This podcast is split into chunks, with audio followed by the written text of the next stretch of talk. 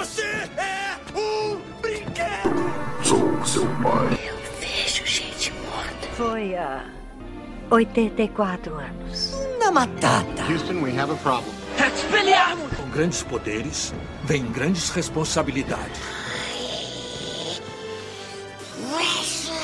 Mas eu odeio principalmente não conseguir te odiar. Let it go, let it go. Vinheta Cultural.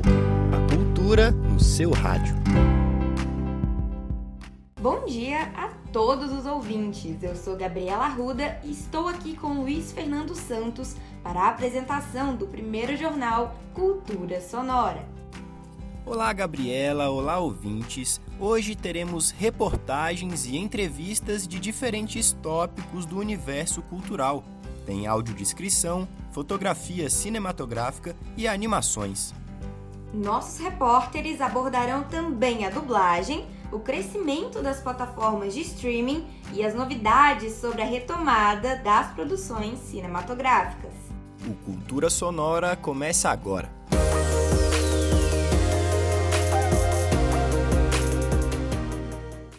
Você tem alguma ideia de como uma pessoa cega ou com baixa visão consegue compreender um conteúdo que é visual? Ou então interpretar fotografias?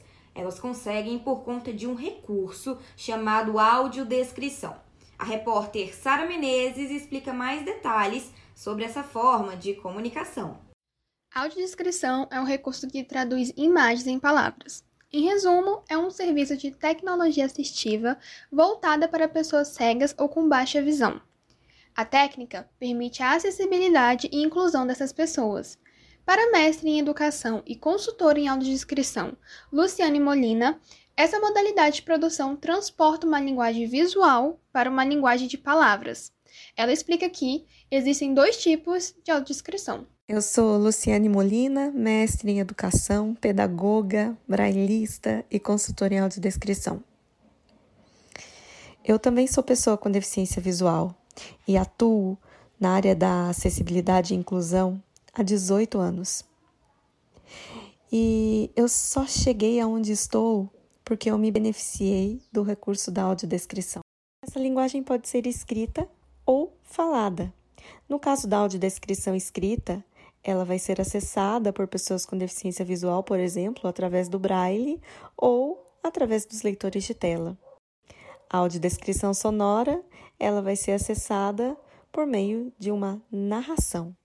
A principal função da audiodescrição vai ser promover a autonomia.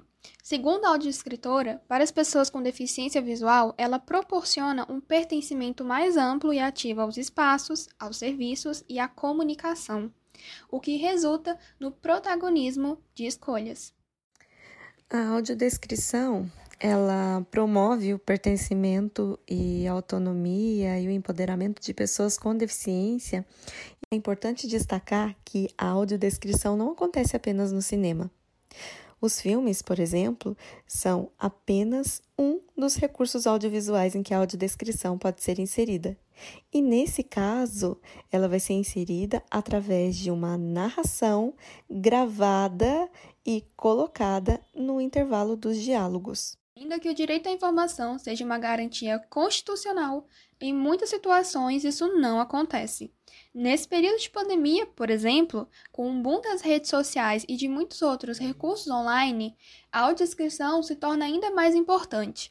A pedagoga explica que as plataformas digitais estão sendo um ponto forte de transmissão de informação, porém, elas são pouco acessíveis. A gente tem um dado interessante que o Brasil ele tem cerca de 14 milhões de sites e somente 100 mil deles têm acessibilidade para pessoas com deficiência. Então, se a gente pensar que a pandemia ela ampliou o acesso de pessoas é, aos, aos espaços virtuais por conta de comércio, por conta de acesso à informação, a videoaulas, a pesquisas, enfim, as pessoas com deficiência com certeza foram prejudicadas. A audiodescrição é um recurso amplo que, segundo Cid Shames, diretor da empresa de acessibilidade e audiodescrição Som da Luz, pode ajudar não apenas pessoas com deficiência visual. A audiodescrição serve também para pessoas com alguma deficiência intelectual ou cognitiva, e também para idosos, e para pessoas que estão em, em recuperação de alguma lesão cerebral. No momento que ela une a imagem com o áudio, com a descrição dessa imagem em áudio, ela acelera o processo de entendimento e de recuperação dos indivíduos que têm alguma lesão. A Agência Nacional de Cinema, Ancine, exigiu, em 2014, que todos os recursos de produção audiovisual financiados com recursos públicos federais deverão contemplar a acessibilidade, incluindo a audiodescrição. Sara Menezes, para a Rádio Niceub.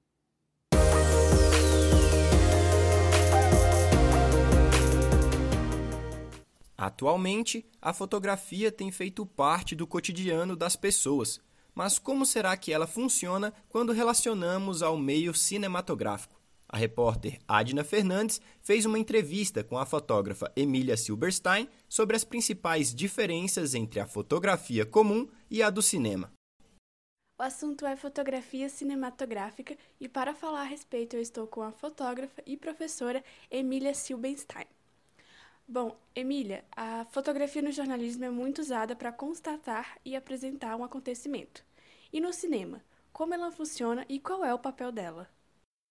A fotografia no cinema, ela tem várias, ela tem várias funções, na verdade, depende um pouco do tipo de linguagem cinematográfica que você está falando. Então, por exemplo, no documentário ela vai por um caminho, na ficção ela vai por outro, ainda que tenha determinadas convergências entre esses dois formatos. Mas basicamente a fotografia ela é responsável pela área de câmera e de iluminação. E maquinária também, na ficção principalmente. No documentário às vezes tem essa área de maquinária, mas é mais incomum, né? Porque costumam ser sets menores, aqui no Brasil com baixo orçamento, enfim.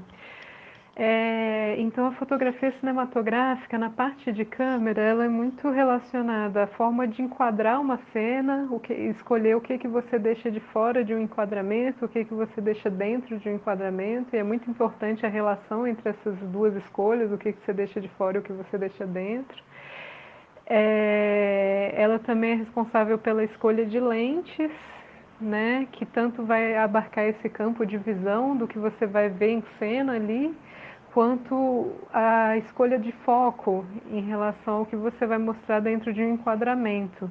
Então você pode deixar o fundo desfocado, você pode deixar todos os planos da cena focados, e isso daí também é uma escolha narrativa do que você está contando, né? do que, que você está mostrando ali, o que, que você está escolhendo focar na cena, né? O que, de que forma você está contribuindo ali para o movimento do olhar da espectadora, do espectador também numa cena, que claro não é algo engessado. Os olhares de espectadoras e espectadores não são estáticos, engessados, mas o jogo que você está propondo ali através do, da escolha de lentes, de enquadramento, influencia muito também no que você no que as pessoas vão prestar mais atenção, né, das, nas relações narrativas ali, nas associações propostas, nas leituras. A premiação do Oscar ela possui a categoria de melhor fotografia nos filmes e documentários. Para você, qual é o principal elemento ou técnica que o diretor precisa para obter uma boa fotografia no cinema? Bom, uma boa fotografia, para mim, é uma fotografia que conversa bastante com as outras áreas, então funciona de um jeito orgânico em relação ao todo do filme e que capta a proposta narrativa do roteiro e da direção.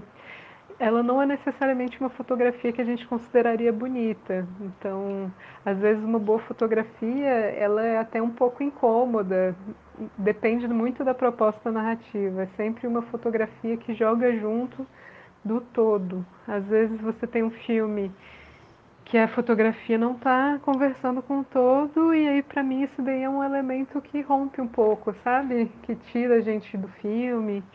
Mas às vezes você tem uma fotografia que não necessariamente a gente acha tão agradável para os olhos e ela está super dentro da proposta da história do filme e para mim isso daí é uma boa fotografia. Então depende muito. Eu não acho que tem uma fórmula. Eu acho que existe é, a fotografia é um processo criativo. Então não existe fórmula para isso. Existem experiências que dão uma certa base, um embasamento para gente. Mas sempre um novo filme vai ser uma nova proposta fotográfica, uma nova história para contar que vai pedir abordagens diferentes, específicas, particulares daquele filme. Como que o telespectador comum que assiste o filme em casa ou em uma sala de cinema faz para analisar essa fotografia? Qual é a técnica primordial? É, para analisar uma fotografia, tem muitos elementos que você pode observar. Eu acho que o principal é isso, tentar entender como é que essa fotografia conversa com a narrativa geral do filme. Então, por que, que aquele enquadramento foi escolhido?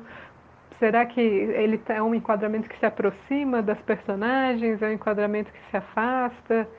É, que tipo de luz está sendo usada? Como é que está a relação com as cores também dessa proposta de iluminação? Como está sendo feito esse diálogo entre a direção de arte e a direção de fotografia? Que elementos que aparecem? Que elementos que estão sendo cortados? Tudo isso, observar né, esses aspectos para ver como essa fotografia se insere nesse jogo de contar uma história. Bom, nós já vimos grandes filmes sendo premiados nessa categoria de fotografia. Quais produções você indica para quem quer começar a entender mais sobre o assunto? Tem um fotógrafo que eu gosto bastante chamado Christopher Doyle ele é fotógrafo de alguns filmes do Wong Kar-wai, tem o Amor à Flor da Pele, que eu acho que dá para observar coisas bem interessantes de fotografia cinematográfica. É, o Felizes Juntos também, do mesmo diretor, o Wong Kar-wai. A Natasha Breyer, que é uma diretora de fotografia argentina, fez o Demônio Neon, fez a Teta Assustada, fez o XXY, ela tem uma estética bem interessante também. O mais clássico, indo para rumos mais clássicos, também tem o Gordon Willis, que fez a direção de fotografia do Poderoso Chefão. Experimentou várias questões interessantes aí no Poderoso Chefão e em outros filmes também. O uso das, das cores do Vitório Storaro, acho que é bacana. Tem várias referências aí para iniciar, né? Mas acho que esses são alguns nomes que eu recomendaria um assunto muito interessante e existe um universo dentro dele. Eu vou ficando por aqui e muito obrigada pela entrevista, Emília. De Adna Fernandes para a Rádio Uniceub.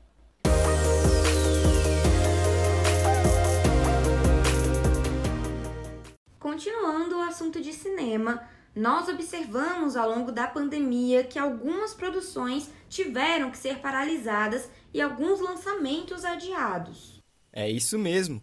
Filmes como Mulan, o live action da Disney, tinha data prevista para estrear no dia 23 de março, mas só chegou às telonas no início de setembro. Já Velozes e Furiosos 9, que tinha data marcada para abril deste ano, deve ser lançado só em maio do ano que vem.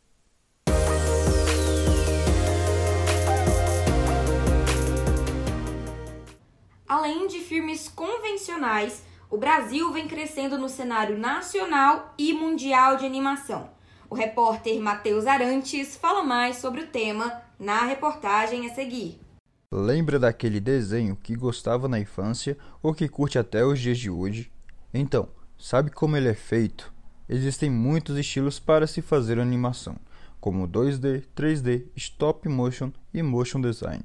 E o processo para criar pode ser feito de inúmeros jeitos não tem uma fórmula pronta.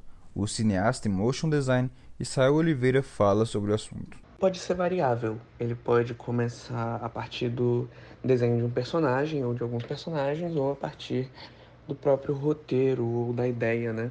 Ou do que a gente chama de argumento, que é como se fosse uma sinopse, mas uma sinopse com spoiler para quando você entregar para uma produtora ou para alguém que vai incentivar o projeto, possa ler de como vai ser a história, como é que ela vai andar e quais vão ser as conclusões, né? A partir do primeiro processo, seja qualquer um dos dois, a gente parte para a produção, né? Aí sim entra o storyboard, entra as animações, primeiro de esboços, e depois a gente vai caminhando até chegar no resultado final, né? Que é a pós-produção, onde a gente edita tudo, coloca efeitos visuais e tudo que for necessário. E com isso, claro, uma equipe de várias pessoas para poder deixar a animação o mais agradável possível, com os melhores efeitos possíveis, as melhores movimentações possíveis é, dentro do, da proposta. Não é de hoje que artistas de todos os gêneros criticam a desvalorização da arte no Brasil. E mesmo assim, ilustradores e animações brasileiras vêm ganhando espaço no cenário nacional e crescendo ainda mais no mundo afora. A animação brasileira vem sim crescendo no mercado, é, crescendo de uma maneira surpreendente, até eu diria. A gente teve o Menino e o Mundo, né, no Oscar. E assim, é um patamar que a gente já esperava chegar, porém não sabia que ia ser tão rápido. A gente o, as animações brasileiras ganhando cada vez mais espaço fora do Brasil, mas aqui no Brasil também sendo mais valorizada. A gente teve várias animações brasileiras no passado, como a própria Turma da Mônica, mas hoje a gente tem Irmão do Jorel, e, e, o Cartoon Network, ele, ele pega muitas das animações brasileiras para si e é um, é um ótimo canal, uma emissora ótima para animadores brasileiros que estão começando né, a querer colocar seus projetos no ar. Klaus, filme da Netflix que concorreu no começo desse ano ao Oscar de melhor animação, teve a participação do ilustrador brasileiro Gabriel Soares. E numa das mais famosas franquias de games da história, o quarto jogo da saga God of War teve como diretor de arte o brasileiro Rafael Grassetti. O Klaus, aquele filme foi perfeito e, e, trouxe uma nova, uma nova ideia de animação 3D que transpassa ali uma ideia de 2D que na verdade não existe, o que é genial. E a concepção de arte, né, o desenho desse, dessa animação fez a, os olhos se virarem para o Brasil de uma maneira sensacional. Entrando um pouco na área de games também, porque modelagem também é um processo de animação. A gente tem, por exemplo, a modelagem do, do, dos personagens de God of War, dos estúdios Santa Mônica, que também foram feitos por um brasileiro. Então é, é muito interessante ver que a gente, apesar da gente sempre ter tido essa imagem lá fora, principalmente no, na animação e no cinema, a gente vê que a gente está crescendo mais ainda, que o céu é o limite, né? É, e, e, é isso, eu acho que nunca vai parar, né? Eu acho que desde que surgiu a Era do Gelo, que foi feita por um brasileiro também, a gente tem tido um impulso muito grande para ser visto e ser reconhecido. Ainda sem data de lançamento definida e com em plataformas digitais como o YouTube, a animação brasileira Napo, dirigido por Gustavo Ribeiro, que escreveu o roteiro ao lado de Gabriela Rosa, vem ganhando certo destaque mundial e os olhares começam a ter atenção. O curta foi selecionado para festivais importantes do cinema, como o Festival Internacional de Cinema de Xangai, o USA Film Festival e o Short do The Point. De Matheus Arantes para a Rádio Uniceub.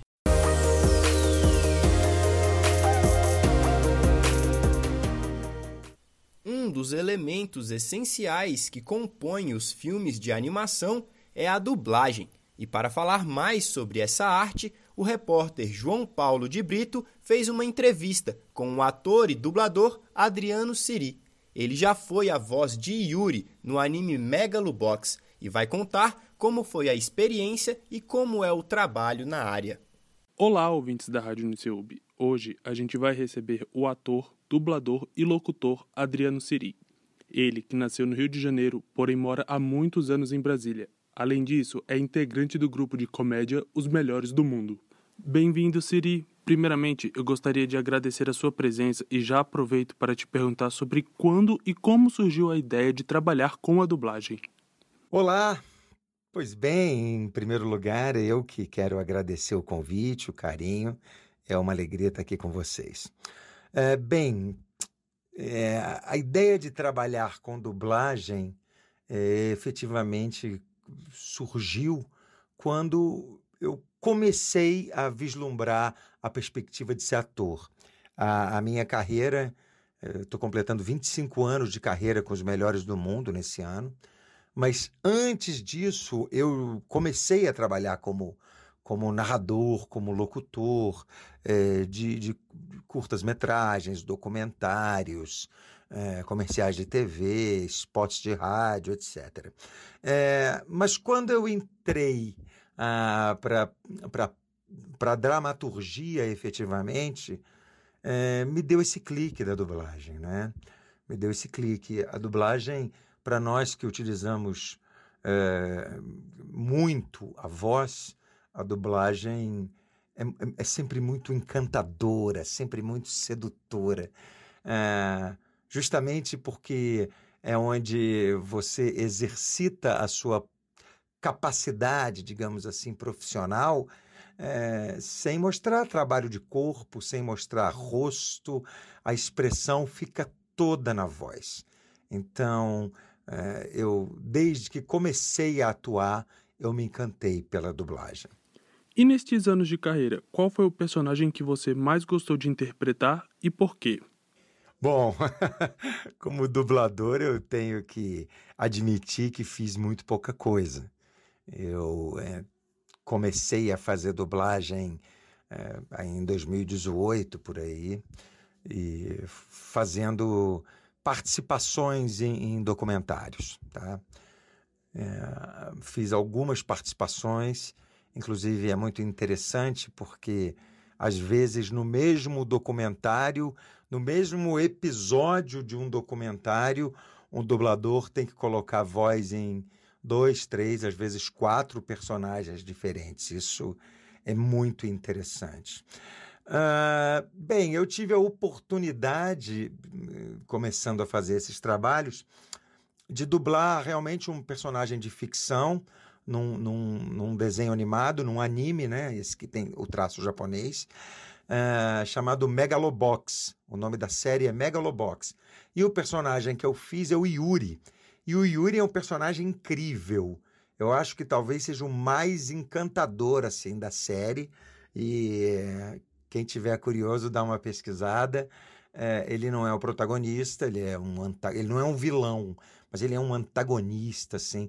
Então, foi um personagem encantador, uma experiência incrível. E assim, eu imagino que deve existir algum ator ou alguma atriz de dublagem que seja referência para você. Então, por isso eu gostaria de perguntar quem são essas pessoas e como o trabalho delas impacta na sua própria carreira.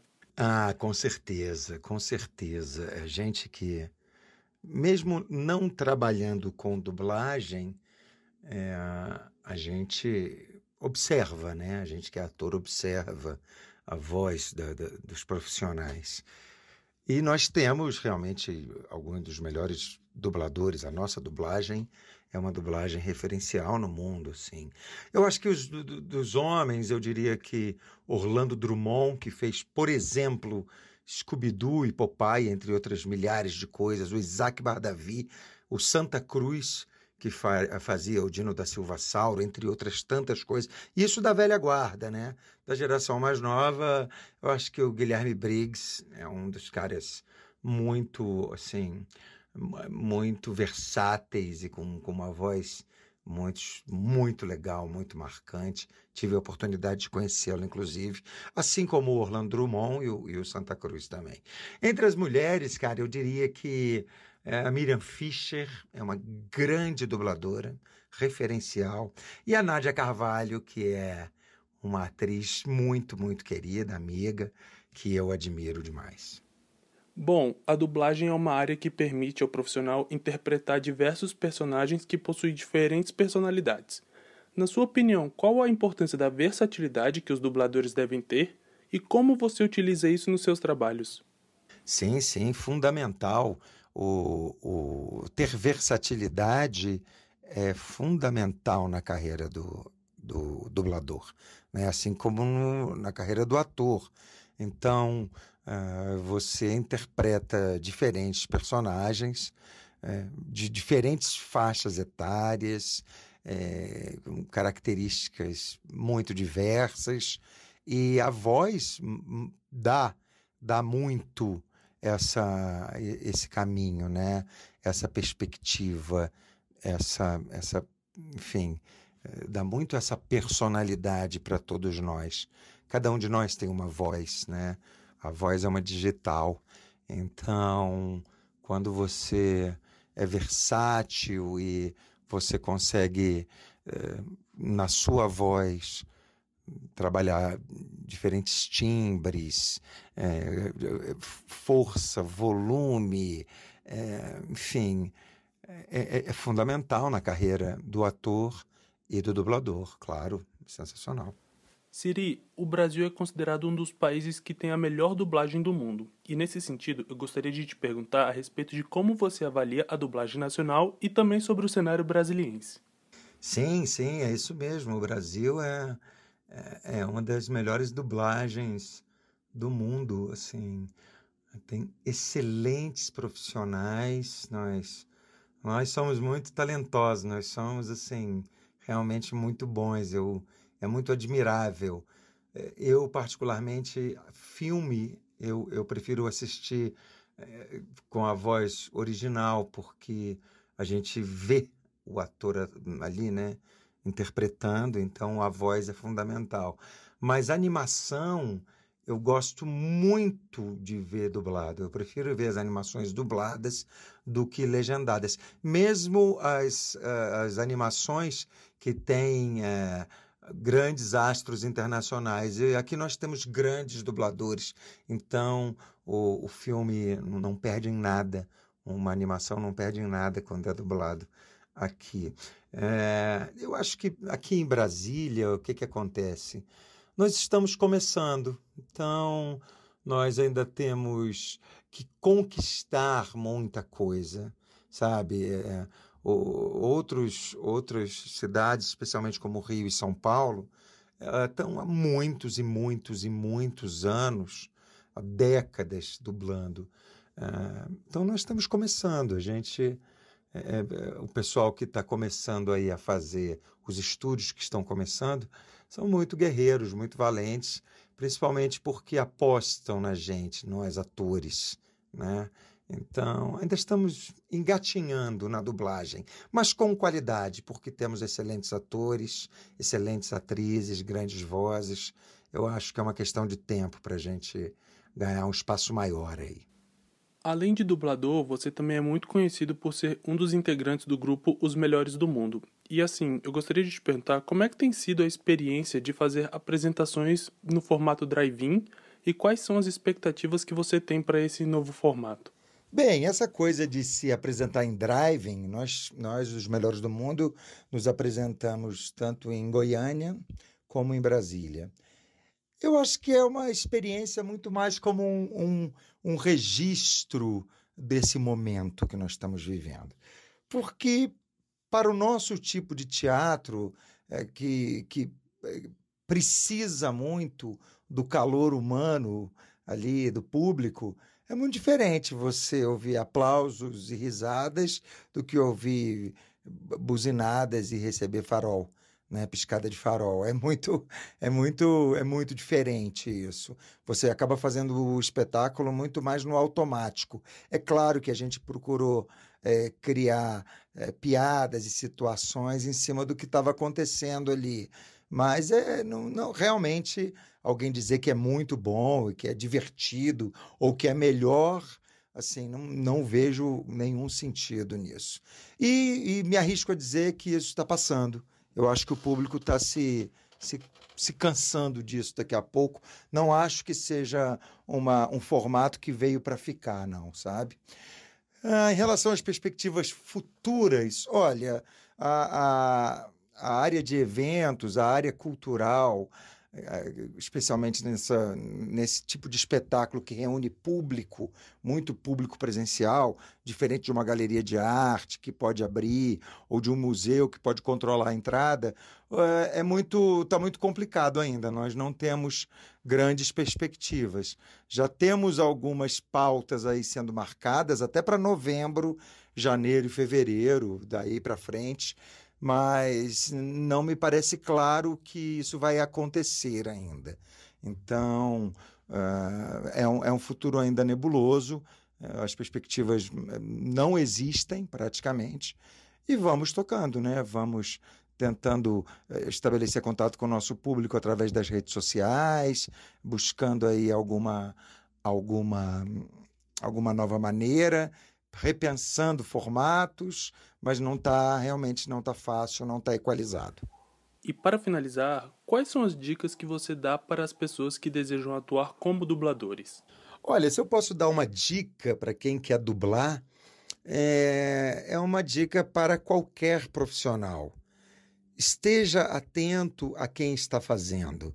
Então, se você quer dublar, primeira coisa, preste muita atenção nas dublagens, sabe? Tem coisas que são é, mais, mais explosivas, é, dublagens mais caricatas, mas sempre com, com, com boa dicção. Então é importante trabalhar bem a dicção e saber que para dublar é, é muito importante que seja ator.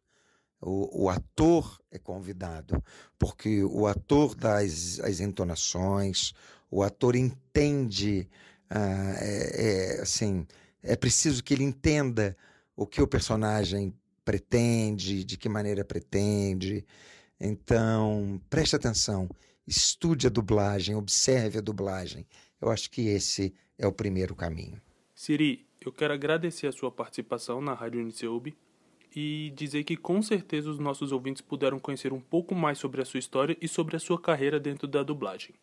Ah, muitíssimo obrigado. Eu que eu que agradeço o convite, a oportunidade. Espero que com a minha pequena experiência, eu tenho podido uh, ajudar e inspirar as pessoas. Um grande, grande abraço para todos.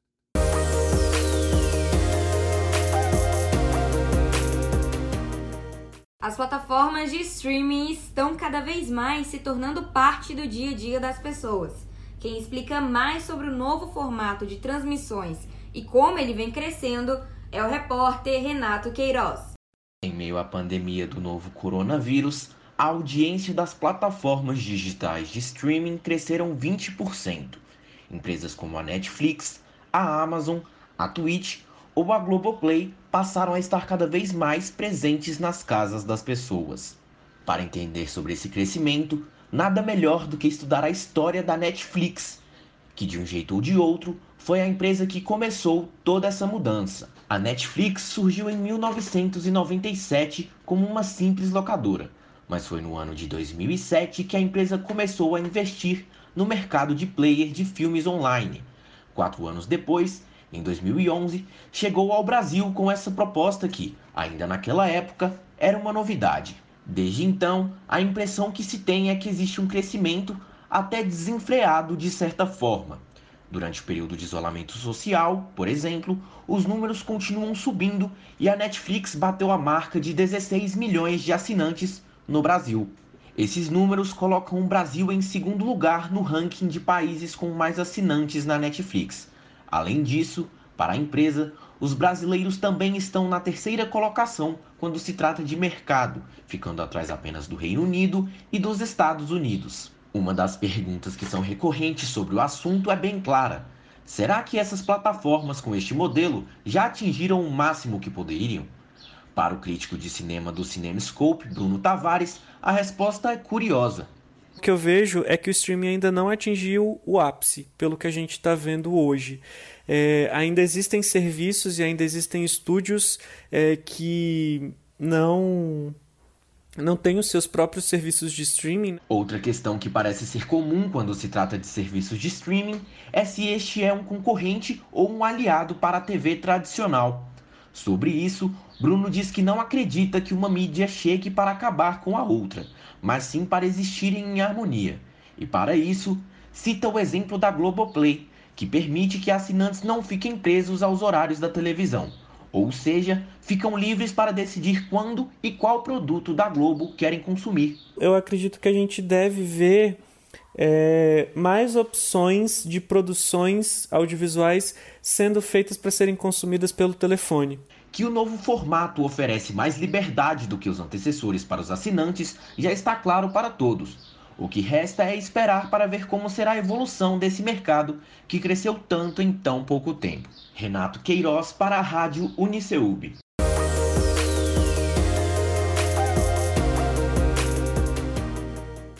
Sabemos que a diversão teve algumas mudanças nos últimos meses por conta da Covid-19, mas o entretenimento em Brasília já está de volta. Confira agora a agenda cultural com o repórter Rudieri Fernandes. Na intenção de valorizar os artistas e a cultura, a Fundação Brasileira de Teatro apresenta as cores que ficaram marcadas em Brasília do artista Paulo Lolovitch. Com a data que vai do dia 1 do 9 até 1 do 10, a exposição está sendo importante para a reconstrução da Fundação Brasileira de Teatro. Também falando de conscientização ambiental, o projeto Nas Asas da Agroecologia. O grupo lançou vídeos no seu canal do YouTube desde o dia 8 do 9 para os alunos de escolas públicas. Por causa da pandemia, tiveram que reinventar o jeito de passar esses conteúdos, que agora estão disponíveis nas plataformas digitais por tempo indeterminado. Com isso, eles estão conseguindo alcançar mais alunos. O grupo mostra como a poluição da água, do ar, do solo, desmatamento e disposição de lixo em locais inadequados podem ser evitados. E agora, falando de música ao vivo, o cantor Belo vai se apresentar no estacionamento do Mané Garrincha no dia 26 de setembro, às 22 horas. O pagodeiro romântico vem com suas principais músicas de sucesso. O evento do Drive Show Brasília também conta com a presença do cantor Léo Santana, Vindo pela segunda vez, o cantor se apresenta no dia 3 de outubro.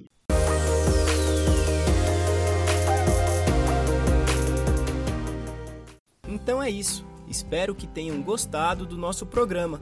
Uma ótima semana a todos. Eu sou Luiz Fernando Santos. E eu sou Gabriela Arruda. Até mais. Até.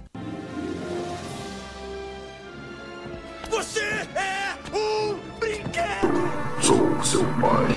Vejo gente morta. Foi há 84 anos. Na matata. Houston, we have a problem. Expelliarmus! Com grandes poderes, vem grandes responsabilidades. Mas eu odeio principalmente não conseguir te odiar. Let it go, let it go. Vinheta Cultural. A cultura no seu rádio.